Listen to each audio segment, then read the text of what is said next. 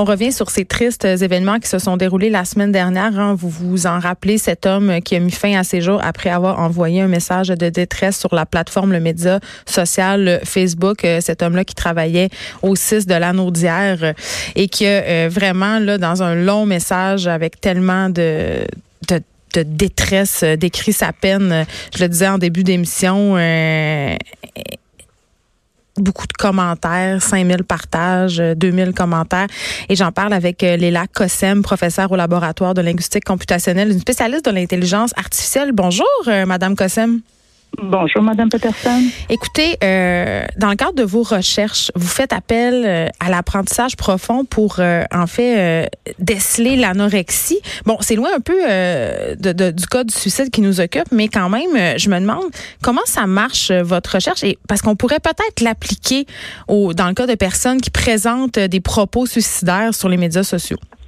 Oui, effectivement. Euh, en fait, euh, la, façon, la façon dont ça fonctionne, c'est ce qu'on appelle, euh, ça rentre dans le cadre de, de l'apprentissage supervisé. OK. Donc, dès qu'on a des, de nombreux exemples de textos, de blogs, de billets, euh, de, de, médias sociaux qui ont déjà été classifiés comme étant euh, susceptibles de démontrer soit de l'anorexie, soit de la, euh, la dépression, Mm. Donc, quand on a assez de cas positifs puis assez de cas négatifs, on peut créer des modèles informatiques, des algorithmes souvent basés sur l'apprentissage profond, euh, pour détecter automatiquement, étant donné un nouveau blog, un nouveau billet, un nouveau statut. Euh, texte. Mm. Est-ce que c'est possible? Est-ce que c'est quelle est la probabilité que cet usager que cet utilisateur souffre de XY et de plus en plus, on commence à regarder à la, la santé mentale. Euh, donc, nous, dans notre cas, on a regardé sur euh, l'anorexie en particulier, mais je sais qu'il y a des gens qui ont travaillé sur l'Alzheimer, travaillé sur le, la dépression. Euh, et puis, ça, ça, commence à... Quand on a assez de données, ça commence à donner des résultats qui, euh, qui sont prometteurs. Madame Kossem, par contre, dans le cas des personnes suicidaires ou des personnes, on, peut élargir de des personnes qui s'apprêteraient à faire du mal aux autres. Et on pense entre autres euh, aux différentes tueries qui ont lieu aux États-Unis ou même euh, en Nouvelle-Zélande, des gens qui ont laissé des traces, des vidéos sur des euh, forums de discussion, sur des médias sociaux. dans ces cas-là, le dépistage précoce, c'est primordial, je dirais même vital. Est-ce que ces techniques-là pourraient être utilisées pour intervenir rapidement? Parce que c'est de ça dont on a besoin dans ces cas précis? Oui, si on a assez de données d'un utilisateur, un, avec un, un, un billet, on peut pas faire grand-chose. Mais si on a une séquence de billets d'un même utilisateur, ben là, on peut commencer à dire cette personne-là, peut-être on devrait la regarder plus en, en plus en profondeur. Mais on la regarde comment, puis qu'est-ce qu'on fait? c'est ça ben, la question quand même, là. On, l'étiquette, puis on dit ça, c'est peut-être une personne qui est à haut risque, euh, et donc on peut la référer à un, intervenant humain spécialiste. Mais quand même, dans le cas des euh, tireurs, là, parlons pas des suicides. Euh, souvent, ces personnes-là avaient été flaguées. Euh, même dans le cas d'un incident qui s'est produit à Ottawa, les services secrets canadiens avaient un dossier sur cette personne-là. Donc, même si c'est fiché, même si on a des préoccupations par rapport à certains individus, j'ai l'impression qu'on a quand même les mains liées. Ben, nous, ce qu'on fait, c'est qu'on on crée des outils d'aide à la décision. Après, euh, si cet outil sert, si cet outil, à un moment donné, on, on, a plusieurs indicateurs et puis là, les questions d'éthique, les questions de qui utilise ces indicateurs et la décision qui est prise au final, euh, ça effectivement, c'est très délicat. Mais nous, on, on, on développe des outils d'aide à la décision. Oui, que la, oui, que la technologie nous permette de, de leur venir en aide ou du moins euh, de s'en rendre compte parce que parfois ces messages-là sont écrits la nuit. Donc, si les algorithmes nous permettaient justement d'alerter certaines personnes clés, ça pourrait être très positif. Merci Léla Cossem. Vous êtes professeur au laboratoire de linguistique computationnelle du département d'informatique et de génie logiciel de l'Université Concordia. Et bon, là, évidemment, on s'est pas penché sur la question éthique. Je le disais au début, euh, qui dit euh, algorithme, dit monitoring, en guillemets. On est beaucoup dans les questionnements éthiques en ce moment par rapport à la vie privée, les fuites de données. Donc, dans quelle mesure on peut colliger autant d'informations sur les gens, sur ce qu'ils publient, euh, sur leurs textes de blog, en protégeant euh, leur intimité, c'est quand même une question à laquelle on voudra, euh, on, voudra des réponses si jamais on va de l'avant avec ce genre d'outils-là. Et là, on se tourne tout de suite. Euh, je vous ai dit tantôt qu'on pousserait le sujet un peu plus loin parce que dans le cas de cet homme-là qui s'est suicidé, évidemment, il y avait beaucoup de commentaires. Il y avait des gens qui étaient inquiets. Il y avait des gens même qui avaient signalé à Facebook parce qu'il y a une fonction qui permet de le faire quand on est inquiet pour une personne, pour un ami, pour un proche. il y a un piton carrément. Mais qu'est-ce qui se passe après qu'on ait pesé sur le piton? J'en ai aucune idée. Personne ne le sait vraiment. Et on se demande vraiment comment on doit agir quand on voit des propos inquiétants circuler sur les médias sociaux. Je suis avec Cathy Tétrault, qui est directrice générale du Centre CyberAide. Bonjour, Madame Tétrault. Bonjour. Je vous voyais euh, réagir euh, pendant l'entrevue avec Madame euh, Cossem.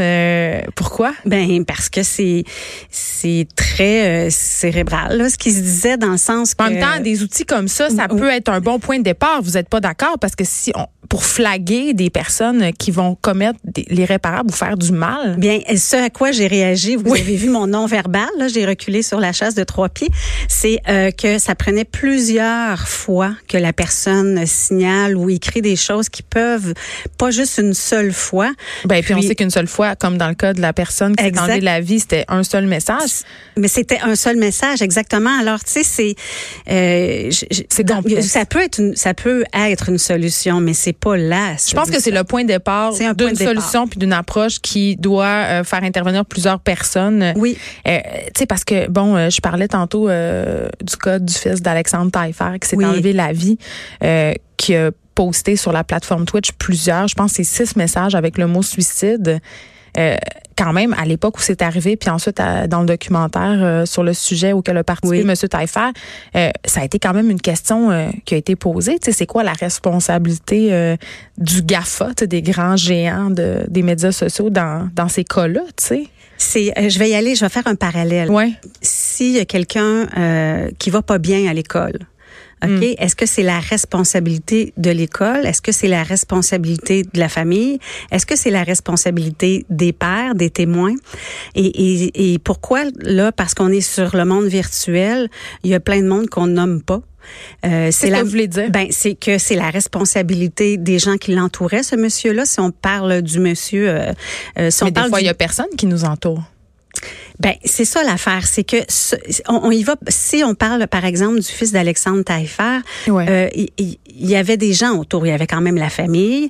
Il y avait des les témoins sont les gens qui euh, qui gamaient entre guillemets qui jouaient avec lui sont des témoins donc sensibiliser les témoins. Euh, et, il y avait probablement autre chose qui qui disait qu'il allait pas bien aussi. Alors c'est pas faut pas mettre un euh, juste un contexte ou un facteur où euh, y aller vraiment. faut vraiment ouvrir euh, dans tous les domaines de la personne, dans son. C'est vraiment vraiment euh, c'est général. faut vraiment aller voir général. Puis quand on est dans une école, on dit pas c'est la faute de l'école. On dit hum, faut aller voir les amis, il faut aller voir la famille. Il y a un contexte de familial, il y a un contexte à l'école. Il y a il y a les enseignants qu'on va aller questionner. Alors faut aller questionner tout le monde. Et là, on fait allusion à ces fameux signes, OK? Euh, puis j'ai eu une discussion super intéressante avec le psychiatre Gilles Chamberlain sur ces fameux signaux-là. Euh, puis c'était pas dans le cas d'une personne euh, qui, euh, bon, qui malheureusement s'est enlevé la vie dans des circonstances malheureuses. C'était dans le cas de Jonathan Pomarès qui a tué ses deux enfants avant de s'enlever la vie. Là, donc d'autres circonstances tragiques. mais quand même, la question que tout le monde se posait, puis on peut se la poser dans le cas de, de suicide aussi. C'est, voyons, personne n'a rien vu. Où était son milieu. Mais moi-même, je me demandais ça, tu sais, pourquoi personne n'a flagué ça, tu sais.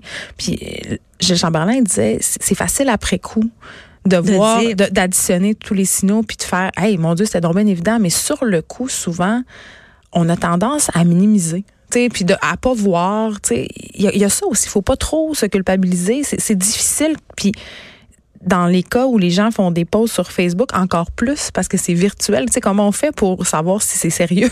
J'ai écouté hier. C'est quand même une question euh, qu'on se pose quand on voit ça passer. Tout à fait, parce que là, on, là, on cherche un coupable. Hein, ben oui. On cherche un coupable. Et, et moi, je peux vous dire que je pense pas que ce soit les plateformes qui soient coupables de ça. Mais ils ont quand même une responsabilité. Je trouve que développer euh, un bouton panique sur Facebook où tu peux justement signaler quelqu'un qui a besoin d'aide, c'est une façon de prendre sa responsabilité. Oui, mais en, en, en tant que spécialiste de la prévention et, de travailler en amont, euh, ça fait c'est pas hier qui allait pas bien. OK? Donc, non, on ne suicide pas comme ça du jour au lendemain. C'est ça, exactement. Alors, si on a à travailler, on a à travailler sur les témoins. Les témoins sont beaucoup plus nombreux. OK? Donc, il faut aller voir. Hier, j'ai donné une formation à des étudiants en éducation spécialisée. Des gens de quel âge? Euh, 20 ans et plus, euh, au collège Élis. OK. Puis, euh, je leur ai montré juste un petit bout de la, de, du mot que le monsieur a laissé sur Internet, sans leur dire la finalité. Mais quand même, euh, dans la première phrase, c'était « c'est mon dernier jour sur Terre », là. Il disait ça. Oui, mais quand même. Et ce, et, ce qui a été ressorti, c'est j'ai dit, si vous voyez un mot comme ça passer, et si c'est une personne que vous connaissez, qu'est-ce que vous faites? Si c'est une personne que vous ne connaissez pas, qu'est-ce que vous faites? Et les réponses sont différentes. Oui, ben bien sûr, je comprends. Tout à On fait. plus. Si c'est ma mère qui écrit ça, mon Dieu, je pogne mon char, je m'en vais chez eux. Ben c'est instantané. J'essaie de l'appeler en y allant. oui, oui, c'est ça. Mais comprenez-vous que on, on, on, se sent beaucoup plus concerné. Alors, si tantôt vous disiez que vous aviez, euh, vous avez 4000 amis. On se dit que quelqu'un d'autre va faire quelque chose. Hein? Il y a ça aussi. C'est ça. Et on n'a pas réussi à me dire qu'est-ce qu'on fait quand c'est une personne qu'on ne connaît pas. Ben, à part peser sur le petit piton Facebook pour signaler, qu'est-ce qu'on fait? Oui, mais ça fait quoi après? Eh, eh, ça fait quoi? Question très légitime. mais je veux dire, est-ce qu'on peut s'assurer qu'en pesant sur le petit piton Facebook, il y a de quoi? Qu'il y a des, des jeunes étudiants qui m'ont dit, mais moi, je, vais, je lui écrirais. Mais tu lui écrirais quoi? Est-ce que tu sais vraiment c'est qui? Est-ce que tu sais, est-ce qu'on peut appeler les policiers? On, il peut s'être ouvrir un, faux compte. Comment on fait pour savoir c'est qui ce monsieur-là? Ça peut aussi qu'on soit pas outillé. Tout à fait. Ça, se peut qu'on dise des choses euh, non adaptées. Exactement. mais les gens se sentent, je vais vous dire le mot, c'est impuissant. Ben ils le sont. oui, tout à fait. Et, et c'est pour ça qu'il faut se pencher sur ça, sur qu'est-ce qui, qu'est-ce qu'on lit, comment on doit percevoir le message, puis c'est quoi notre responsabilité là-dedans. Et oui, il y a des responsabilités de ce qu'on voit. Collective, je dirais. Tout à fait, mais il y a des responsabilités aussi de la personne. Il y a une autre étudiant qui m'a dit pourquoi lui il a pas demandé de l'aide? Je dis probablement qu'on ne peut pas savoir s'il en a pas demandé ou pas. C'est toutes des hypothèses. C'est toutes des hypothèses que quand on, on, se dit, est-ce que je l'aide ou pas la personne? Est-ce que peut-être qu'on sous-estime en disant, ben va, va demander de l'aide. Mais oui, mais j'en ai déjà demandé. Hmm. Et j'ai fait un lien. Il y a un lien avec l'intimidation aussi, hein, là-dedans, là, dans son. Oui, parce qu'il vivait du harcèlement au travail, ce monsieur-là. Ce qu'il dit. Il vivait des. Oui, c'est ça. Ben, mais là, c'est ça, bien sûr. Ah, voilà, ok. Alors, tu sais, on, ne peut pas s'avancer dans rien. Mais si c'est si c'est le cas, mettons, si c'est le cas, euh, puis qu'il n'y a pas eu d'aide. Mais savez-vous, il y a des jeunes victimes d'intimidation, je fais un parallèle, qui sont tellement qui ont un comportement, on appelle les victimes agressives. C'est-à-dire que on n'a pas tendance à les aider.